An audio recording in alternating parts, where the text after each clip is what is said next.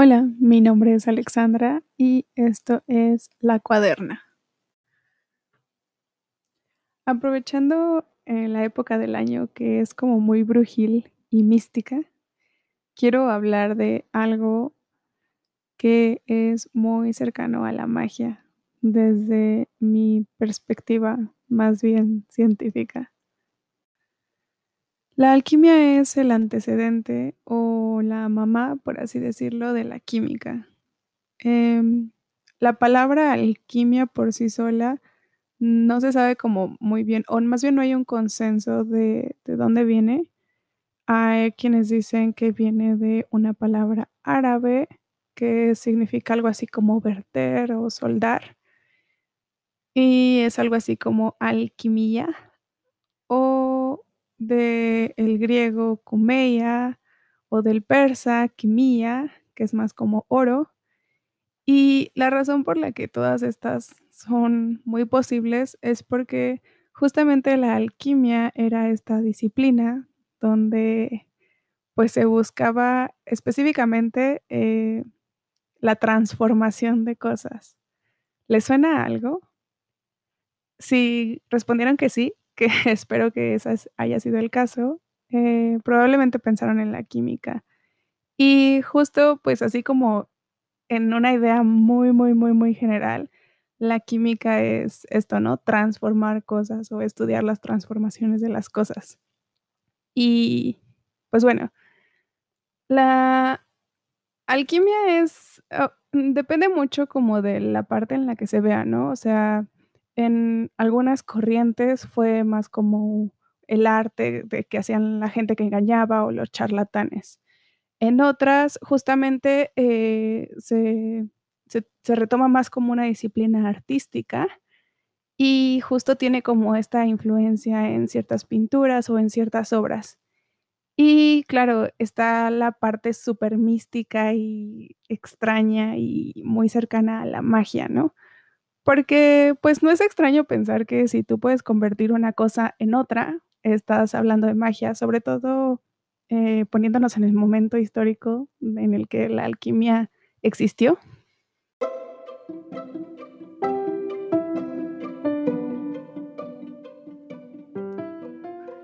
Entonces, pues bueno, eh, a mí me gustaría hablar de esta parte más como mística o como artística, perdón, o como relacionada con la magia, justo porque creo que es algo relevante en estos momentos eh, de octubre, muy cerca de Halloween y después Día de Muertos, etc.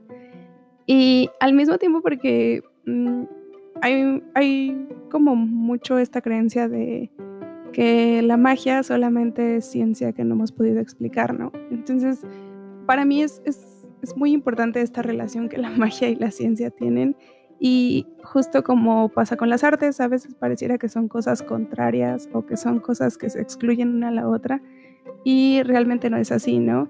En cierta forma, la alquimia es el ejemplo perfecto de cómo la ciencia surge a partir de el misticismo y pues de la magia misma. Entonces, em, solo como para hablar un poco de esto de la alquimia y meterlos en más contexto, otra vez, no quiero meterme como mucho en datos históricos y etcétera, pero para que sepan, pues hay como varios puntos de la historia de la química en la que esta no se reconocía como ciencia, ¿no? La alquimia en realidad es una disciplina, pues como ya mencioné, ¿no? Súper interesante, pero bueno, quiero que hablemos como de unas de las ideas que a mí más me gusta explorar de la alquimia y las más conocidas a su vez, ¿no? Probablemente la más conocida, al menos de este lado del mundo, porque sí sé que en Oriente la alquimia iba más dedicada a otras cosas y justo es esto, que dependiendo del lugar donde se ubicara, pues la intención era diferente. En algunos la intención era buscar como este origen de la vida, en otros era como buscar la perfección del humano y eh, del lado europeo, que es pues de donde más influencia tenemos nosotros en América, eh, la alquimia iba más como eh, de este lado que de lo que hoy conocemos como metalurgia. una de los principales búsquedas de la alquimia era la de encontrar la llamada piedra filosofal. Y se creía que esta piedra filosofal es como el material capaz de transformar un metal cualquiera. Imagínese el cobre o algún material así en un metal precioso como oro o plata.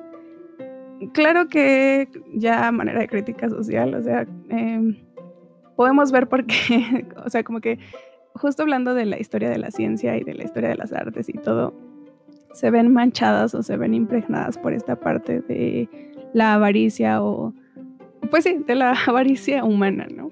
Pero, pues bueno, en realidad hablando científicamente o desde esta perspectiva mágica, pues sí resulta súper interesante pensar que exista algo capaz de convertir una sustancia en otra, que realmente no estaba tan lejos de la realidad, porque sí que ahora en química lo que hacemos es transformar una sustancia en otra. Claro que lo que ellos no sabían en aquel entonces es que pues estas sustancias elementales no se pueden transformar bueno, sí se pueden transformar un elemento en otro, pero em, no de esta forma tan em, trivial, ¿no? Y además, pues bueno, tiene como ciertas implicaciones y si lo hacemos es como algo súper inestable y, todavía sigue sin ser posible al 100%. Pero bueno, no, no es una idea tan descabellada que yo tengo una sustancia y la quiero transformar en otra. Entonces, pues eh, la piedra filosofal era uno de los objetivos principales de la alquimia en las, en las regiones europeas y así a grosso modo podemos decir que es el precedente más lejano de lo que hoy conocemos como metalurgia, que es un área específica de la química que se dedica al estudio de los metales. Y si eres una persona que no eres metalero, o sea que no estudias metalurgia, probablemente pienses así como que es algo súper aburrido y solo es estudiar aceros y ya. Pero en realidad la metalurgia para mí es una de las áreas más interesantes de la química y más, em, o sea, como con más valor y con más dificultad. Y pues si tienes una tabla periódica en la mano o te interesa googlearla, te darás cuenta de que hay un montón de elementos que son metales. Ya para fines prácticos, la verdad es que los metaleros, que así es como decimos nosotros a las personas que estudian metalurgia, sí que se dedican más como a los metales más conocidos como el acero.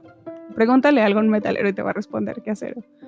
Pero bueno, en realidad eh, la metalurgia es, es un área súper interesante y le estudia mucho a esto de los metales. Entonces, pues justamente eh, podríamos decir que la búsqueda de la piedra filosofal sentó las bases de eso porque pues no era solo que buscaran un material y ya, ¿no? O sea, sino que es lo padre de la, alquimia y que es lo padre de la química hasta hoy en día es que es una ciencia muy experimental.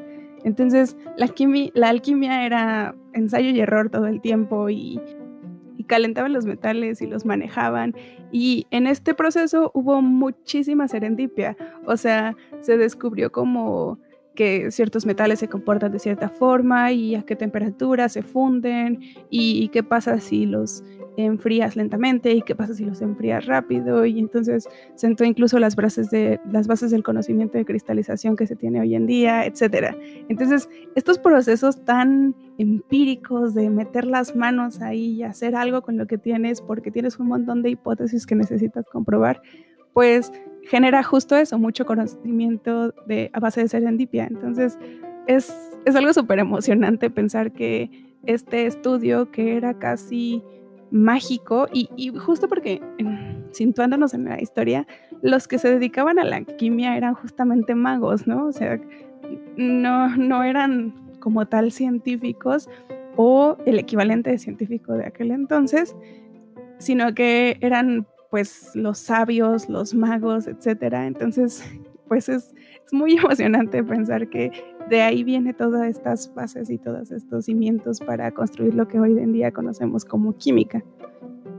Y bueno, eh, otro de los, eh, de los experimentos, más bien otro de los campos de estudio más o menos amplios de la alquimia o más bien de las cosas que a mí se me hacen súper interesantes de esto, es la búsqueda del flojisto. El flojisto se creía que es esta sustancia que existe en todos los materiales, en todas las cosas, y que es lo que hace que se combustionen o que se quemen.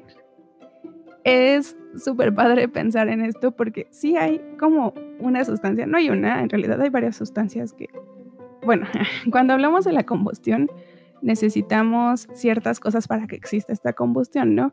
Necesitamos un combustible, un comburente y pues energía.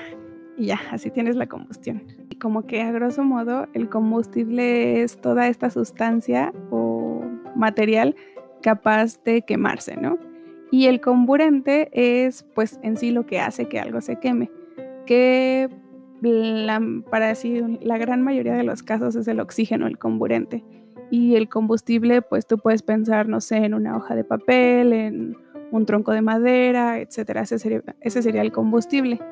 Entonces, si te fijas en esta definición de la idea de combustión, pues sí hay una sustancia presente en la mayoría de los casos, no en todas las cosas, pero sí en la mayoría de los casos, que hace posible la combustión y es el oxígeno.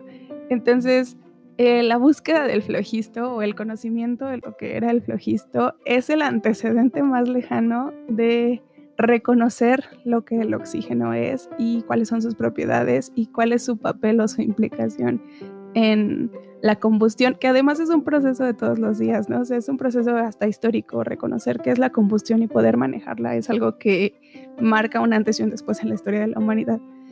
Entonces, a mí me explota la cabeza pensar que pues en esas épocas eran los magos los que se dedicaban a justamente buscar. Ya, ya para el flojisto ya estaba como más aceptándose como ciencia la química y marcando esta diferencia entre lo que es química y lo que es alquimia. Lo del flojisto será por ahí, me parece que de los 1600. Yo creo que antes, porque por ahí de los 1600 es cuando se establece bien esta diferencia.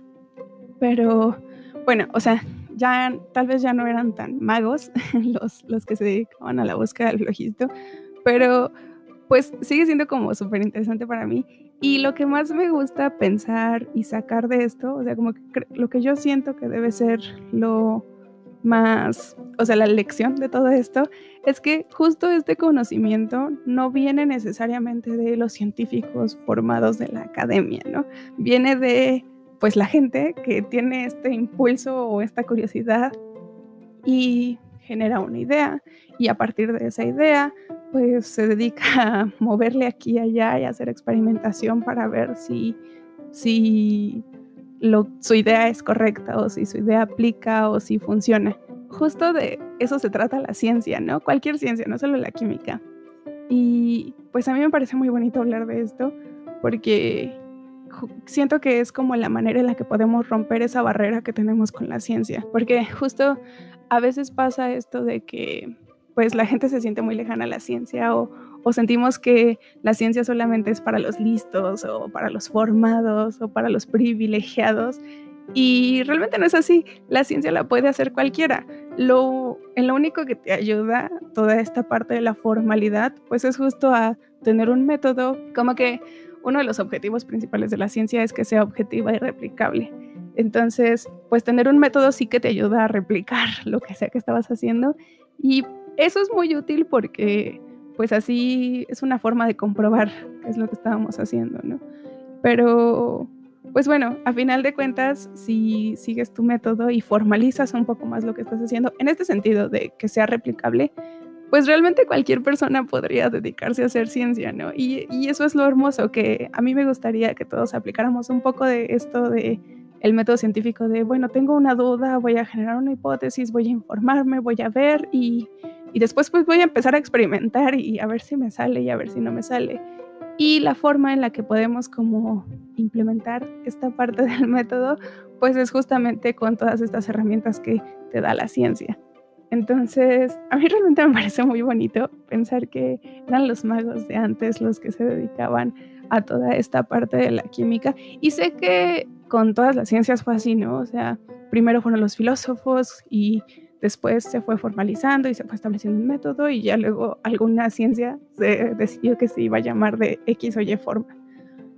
Pero Eh, siento que en ese sentido la química, por ser tan experimental, tan de meter las manos, es mucho más cercana a esta parte de las personas, ¿no? O sea, como que no era solo un grupo selecto de sabios pensadores los que hacían esta, esta ciencia, sino que pues cualquiera que tuviera la curiosidad podía agarrar dos piedras y empezar a experimentarle.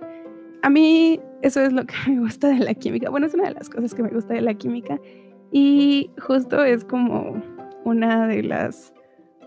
o sea, es, por eso que a mí como estudiante de química me gusta mucho pensar en la alquimia porque pues es esta parte de la química mística y mágica y cercana a la gente, ¿no? O sea, como que le quita todo este sentido del elitismo y etcétera. La química como tal es una ciencia bastante joven en comparación con las otras ciencias. Otra cosa que tiene, no, quiero que esto parezca como un comercial de química, pero a mí lo que me gusta justamente es que tiene mucho esta parte experimental y pues es reconocida de las dos formas, tanto como una ciencia dura o pura, que las llaman, que es más este lado de las físico-matemáticas, y al mismo tiempo es una ciencia natural o ciencia aplicada, dependiendo del enfoque que tú le des. Entonces, pues es, es algo muy bello de la química, como que esté en medio, justo por esta parte que es demasiado experimental y etcétera. Es súper interesante, pero además de eso, es una ciencia bastante joven. O sea, como mencionaba antes, era como más bien el arte de, toda esta parte del engaño y de los magos y etcétera. Y como que no se empezó a reconocer como ciencia hasta que pues empezaron a formalizarla, ¿no? Empezaron a decir, vamos a hacer el estudio de forma eh, pues formal, vamos a empezar a hacer publicaciones de cómo hicimos nuestras experimentaciones y etcétera, ¿no? Y eso pues justo fue por ahí de los 1500, entonces, pues los 1500 no tiene tanto tiempo. De hecho, eh, se dice que o sea, hay varios como puntos en la historia donde hay como ciertos avances científicos en la química que ya se reconocen como tal, ¿no? Como científicos. Y mm, me parece que por ahí, o sea, justo por ahí de Boyle, que hizo como la ley Boyle, etcétera, eh, todavía se le llamaba alquimia, pero ya se le empezaba a reconocer como una ciencia. Entonces, eso también está súper padre porque, o sea, los primeros químicos se nombraron a sí mismos alquimistas, ¿no? Entonces, eso está increíble. Y bueno, la química moderna como tal inicia con la ley de conservación de la, de la materia de Lavoisier. Ese es como el hecho histórico que marca eh, justo el principio de la química moderna. Y de nuevo, es como súper interesante porque, em, pues bueno, la ley de la conservación de la materia es eso que seguramente has escuchado alguna vez, que la materia no se crea ni se destruye, solo se transforma. Y esto plantea, o sea, como que pareciera como cualquier cosa, pero justo plantea que la cantidad de átomos que existen en el planeta Tierra son los que van a existir siempre, ¿no?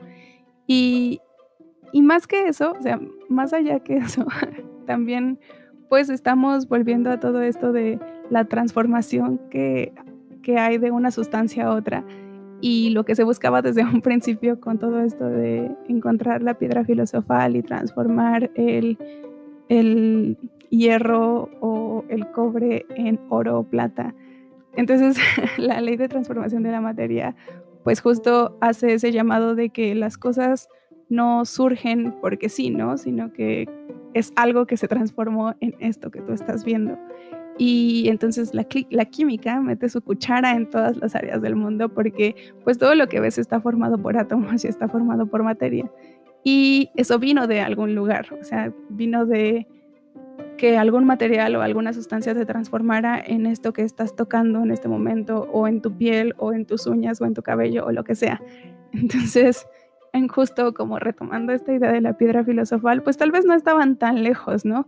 Ahora sabemos que pues el hierro y el cobre son sustancias elementales, eh, quiere decir que pues son elementos que encuentras en la tabla periódica Y pues bueno, no, no es tan sencillo o tan trivial convertirlos en oro o plata. Sepan que sí se puede, eh, en teoría, eh, por métodos radioactivos.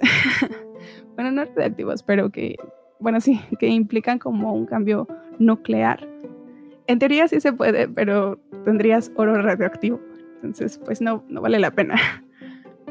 Además, porque el oro ni siquiera es un metal tan padre. Si quieres halagar a alguien, regálale platino.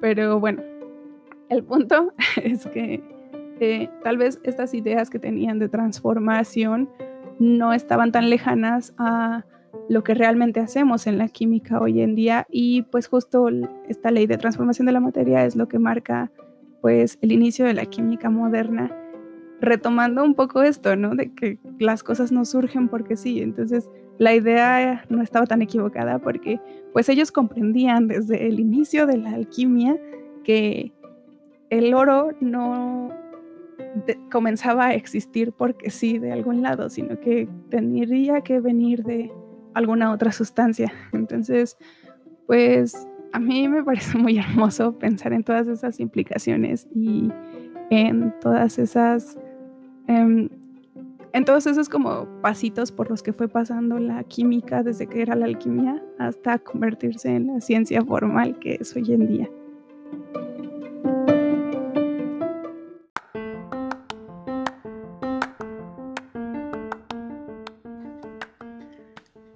Que es justo decir que por eso a mí me llama tanto esta parte de la divulgación de la ciencia.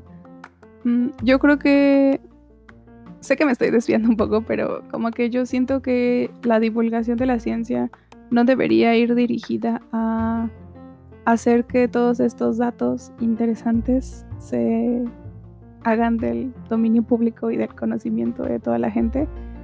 Y pues es más o menos lo que se hace, ¿no? O sea, hay excelentes divulgadores que justo como que transforman este conocimiento y dicen, bueno, voy a explicar, no sé, alguna teoría o alguna ley de forma comprensible.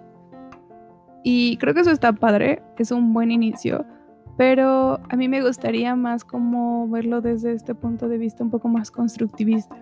Entonces, em, como que para mí la idea de llevar la ciencia sea cual sea, no solo la química, sino la ciencia en general, a las demás, a las personas que no se consideran científicas, es a través de mostrarles cómo el método científico se puede aplicar en su vida diaria y cómo puede mejorar su vida, ¿no? O sea, cómo la ciencia no tiene que ser lejana a ellos y de, hablando desde el proceso, no, no solo de los datos, porque yo siento que para todas las personas no es difícil imaginarse que pues ocupan la ciencia en su día a día, ¿no? O sea, si tú no estudias ciencia yo te pregunto, ¿crees que la ciencia sirve de algo?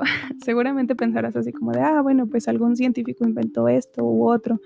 Tal vez no alcances a dimensionarlo, pero sí que te imaginas, ¿no? Que, que hay muchas cosas que derivaron de la ciencia y tú usas en tu vida diaria, o que la ciencia puede explicar fenómenos de tu vida diaria, ¿no? Pero más que eso, a mí me gustaría que tú, como persona que no estudiaste ciencia, te imagines que puedes hacer ciencia en tu vida diaria. Y creo que eso construye mucho más porque pues justamente nos lleva a todos a este balance donde los no científicos se sienten cercanos a la ciencia y nosotros los científicos nos sentimos cercanos y cercanas al arte. Y pues bueno, creo que ah, de ese lado debería moverse la divulgación de la ciencia como que hacer que eh, los niños y las niñas sientan que no es esto algo inalcanzable para gente demasiado lista y que ellos no son lo suficientemente listos o inteligentes para lograrlo, sino que la ciencia está tan a nuestro alcance que con las acciones que hago yo en el día a día y cuando algo me da curiosidad y con la experimentación y con el empirismo se puede lograr de cierta forma ciencia y que se puede adaptar a los procesos que llevan a cabo en el día a día. Entonces, pues bueno, ya esa es como mi comercial de lo que yo opino de la divulgación y de cómo a mí me gustaría hacer divulgación científica, más que enseñar como datos curiosos que a veces terminan siendo un poco inútiles. Y, a veces no son inútiles, pero justo nos estamos como enfrascando en esto de eh, conocimiento, conocimiento, conocimiento y como que acumularlo, ¿no? Y pues realmente mm, la ciencia no se trata de eso, no se trata de acumular conocimiento, sino de generarlo. Entonces, pues deberíamos enseñar desde pequeños cómo generar este conocimiento y cómo hacer preguntas y, por qué es interesante experimentar y, algunas eh, formas de por qué es bueno experimentar con cierta metodología y etcétera. Entonces, pues bueno, a mí me, gusta mucho todo esto de la divulgación. Me gustaría dedicarme a eso. Pero bueno, ya, como que volviendo un poco al, al punto de este podcast, que es principalmente la alquimia. Ya como para cerrar un poco lo que estaba diciendo, eh, quisiera como eh, volver a esta idea de que mm, es de que la alquimia es cercana a la magia y en un principio mencionaba como que dependiendo de la corriente era lo que se buscaba, ¿no? Y es que justo es tan representable en la química esto, porque como les mencionaba, la piedra filosofal que buscaba el cambio de los metales eh, sería como lo que hoy en día es la química o la metalurgia, o sea, es el antecedente más lejano de la metalurgia. Pero también hay, hay como otras eh, corrientes, por así decirlo, de la, de la alquimia, eh, dependiendo del lugar. Y entonces hay, hay, algunas más hacia el lado del oriente, hacia, perdón, hacia el Medio Oriente, que buscaban como todo esto de la perfección o de la liberación o de la inmortalidad. Y, había otras corrientes que buscaban algo así como eh, el zumo o el néctar de las cosas, que justo es como su esencia de las cosas, ¿no? Y eso ayudaba a, pues más en este sentido de la sanación o de la rejuven, o de rejuvenecer. Y pues es, muy interesante porque eso, si lo piensan de cierta forma, esto de extraer algo de las plantas o de las cosas que ayude a curar enfermos, pues es el antecedente más lejano de la, de la farmacobiología, ¿no? A eso se dedican los farmacobiólogos a grosso modo, ¿no? Se dedican a muchas otras cosas, pero bueno. Eh, entonces, es, es como muy hermoso que la alquimia sea que perdón, que la química venga de la alquimia y que a su vez la alquimia sea algo tan cercano a las personas y no solo a esta parte del misticismo, porque al final de cuentas el misticismo y la magia vienen de esta necesidad, así como yo lo veo, vienen de esta necesidad de eh, explorar lo desconocido. Y eso es la ciencia, ¿no? La necesidad de explorar lo desconocido y de conocer a partir de eso y de crear a partir de eso. Entonces, la magia eh, es justo esto de, es, esto que, de lo que no entiendo y pues bueno, lo voy a explorar y voy a hacer algo bueno a partir de ello, ¿no? O sea, voy a obtener un beneficio como curar enfermos o como, no sé, producir oro que parece un beneficio muy banal, pero bueno. Eh, entonces, como que, que, toda esta idea eh, sea el antecedente o lo que inspira la magia y al mismo tiempo si lo piensan realmente todo esto es justo lo que inspira la ciencia, ¿no? Entonces como que a mí me hace sentir muy feliz y orgullosa que la alquimia sea la mamá de la química y creo que la química en los últimos años, ahora que ya se convirtió en ciencia, es justamente una de las ciencias más lejanas a la gente. O sea, yo no sé qué pensar a la gente cuando yo les digo que estudio química, pero siempre hacen esta cara de sorpresa y así como que ya no quieren hablar conmigo. y, no creo que sea porque creen que soy rara, tal vez sí, pero no creo que vaya por ahí. Más bien yo creo que como que se sienten lejanos a mí, así como de, wow, no, yo no sé nada de eso. Eh, me tocó, ah, pues justamente eh, Sola, que ya les hablaré de él pero pues hablaba con Sola que estudia física y él me decía, wow, yo siempre reprobé química. Entonces, incluso los físicos que son científicos se sienten como lejanos a la química, ¿no? Y pues bueno, eso a mí me parece muy triste porque sí siento que para las personas no es difícil como imaginarse que los matemáticos tienen algo que ver en su vida, ¿no? O sea, incluso si no te gustan las matemáticas, pues puedes reconocer que hay sumas y restas por todos lados y números en todos lados, ¿no? Y si no te gusta la física, pues puedes reconocer que no sé, o sea, tu pelota se mueve y eso tiene algo que ver con física. Entonces, pues siento que hay mucha gente que que como que no sabe muy bien por dónde va la química. Tienen esta idea de que nosotros somos los que hacemos bombas. De una vez voy a hacer la aclaración de que los que hacen bombas son los físicos. Los químicos sí podríamos, pero eso es algo más de físicos, solo para que lo sepan. Entonces, pues como que no queda muy claro para la gente qué hace un químico en su vida diaria o, o, cómo aporta la química en su vida diaria y pues mucho menos de cuál es el conocimiento formal de la química, ¿no? Entonces, mmm, a mí me parece como muy resaltable y al mismo tiempo muy triste que pasamos de ser una ciencia, o bueno, una disciplina del pueblo que era cercana a toda esta gente que solamente quería experimentar y meter las manos en algo, a ser una de las ciencias que es más lejana a las personas, ¿no? O sea, que les resulta más ajena. Y creo que deberíamos trabajar por cambiar eso, porque justo la química es de esas cosas que están en todos lados. Sé que todas las ciencias son así, pero la química además es tangible, ¿no? O sea, no tienes que imaginarte eh, los números que son una abstracción loquísima si lo piensas. Y no tienes que imaginarte cosas, o sea, todo lo que tocas es una sustancia y es química. Entonces, pues creo que deberíamos como un poco de volver a este sentido de cercanía con la gente. Y pues bueno, también por eso me gusta la divulgación, porque Creo que la química es una ciencia tan tangible que debería ser así, así debería ser reconocida por las personas. Me gustaría que más personas tuvieran como todas estas dudas de química y no se sintieran tan lejanas o no sintieran como que nosotros solo somos los que hacemos las drogas o las bombas. Me lo han dicho, a mí sí, como que siento que está este paradigma en la universidad de que si estudias química, fuerza alguna vez te van a decir de las drogas. A mí sí me lo han dicho, pero lo que más me han dicho es de las bombas, de las bombas. O sea, como que siento que es más común que la gente piense que yo hago bombas, entonces, mm, pues me gustaría que ojalá no fuéramos tan lejanos a las personas. Si tú tienes dudas de química, eh, pues pregúntamelas. o, o, no sé, pero es, no, es una, no es una ciencia tan compleja en ese sentido. Es, es más tangible y más visual de lo que te imaginas.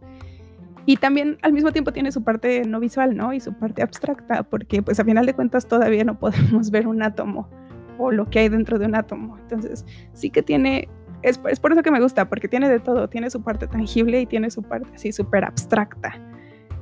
Eh, espero que mi comercial sobre la química no haya sido tan eh, extenuante para muchos. Realmente es que me emociona hablar de química también siento que a veces como que ese es mi problema, ¿no? Yo me emociono tanto que supongo que hago como difícil para las personas comprender lo que estoy diciendo.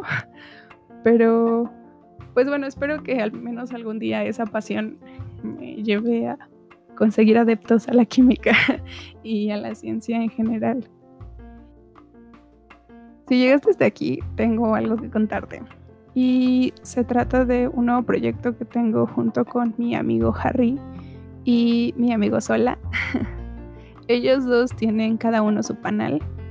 Eh, el de Harry se llama Radio Música La Hars. Está muy padre porque es justo como un programa de radio. Y pues él habla de lo que se le ocurra, pero además pone música. Entonces está muy padre para trabajar. Yo siempre lo escucho mientras estoy trabajando. Y Sola tiene pues igual un tema, un podcast que es como tipo blog, supongo. Y también está muy interesante. Él habla como de cosas que él cree, piensa, ve. Y también pues tiene invitados. Em, entonces, pues bueno, eh, contando o esta idea como de crear comunidad a partir de nuestros podcasts y del contenido que creamos y compartimos, nos juntamos para hacer algo llamado el Panal Radio, que pues la idea es que sea como esta red donde puedan conectarse y encontrar eh, todo este contenido de podcast, ¿no? Justo así como una estación de radio, pero versión podcast. Y al mismo tiempo, pues ahí pueden colaborar. Si alguien tiene un podcast o quiere hacer uno o quiere colaborar, ya sea aquí en La Cuaderna o en Radio Música La Hars o en Hola Soy el Sola, pues pueden hacerlo y justamente eh, y pues promover esta creación de contenido digital eh, en forma de podcast. Creo que es, es algo que me tiene muy emocionada. Espero pronto tenerlos de invitados aquí para que puedan eh, como hablar del proyecto y también pues para que conozcan a Harry y a Sola, que son personas muy interesantes. La última vez eh, grabamos más o menos la mitad de eh, un episodio de Radio Musical La Hearts, los tres juntos. Entonces, pues si van allá podrán escucharlo. Pero además es, o sea, ese episodio dura como 60 minutos o algo así. Creo que 80 pero nosotros estuvimos hablando horas, ¿no? Entonces, eh, admiro mucho la habilidad de edición de Harry porque no sé cómo redujo todo lo que dijimos en solo eso. pero bueno, espero que puedan seguirnos. Hay una página de Instagram de eh, justo el username es así, panalmx. Y bueno, ahí van a encontrar como información de la cuaderna y también de los podcasts de Hola Soy el Sola y de Radio Música La Hearts. Y pues bueno, eh, ojalá que puedan sintonizarnos y colaborar, porque también esa es la idea, es como lo principal. Entonces, pues que se abran, que sea un espacio para nuevas colaboraciones. Y ya, prometo ya no hablar más porque eh, espero que este capítulo no quede muy largo. Eh, si llegaste hasta aquí, muchísimas gracias por escucharme y hasta la próxima.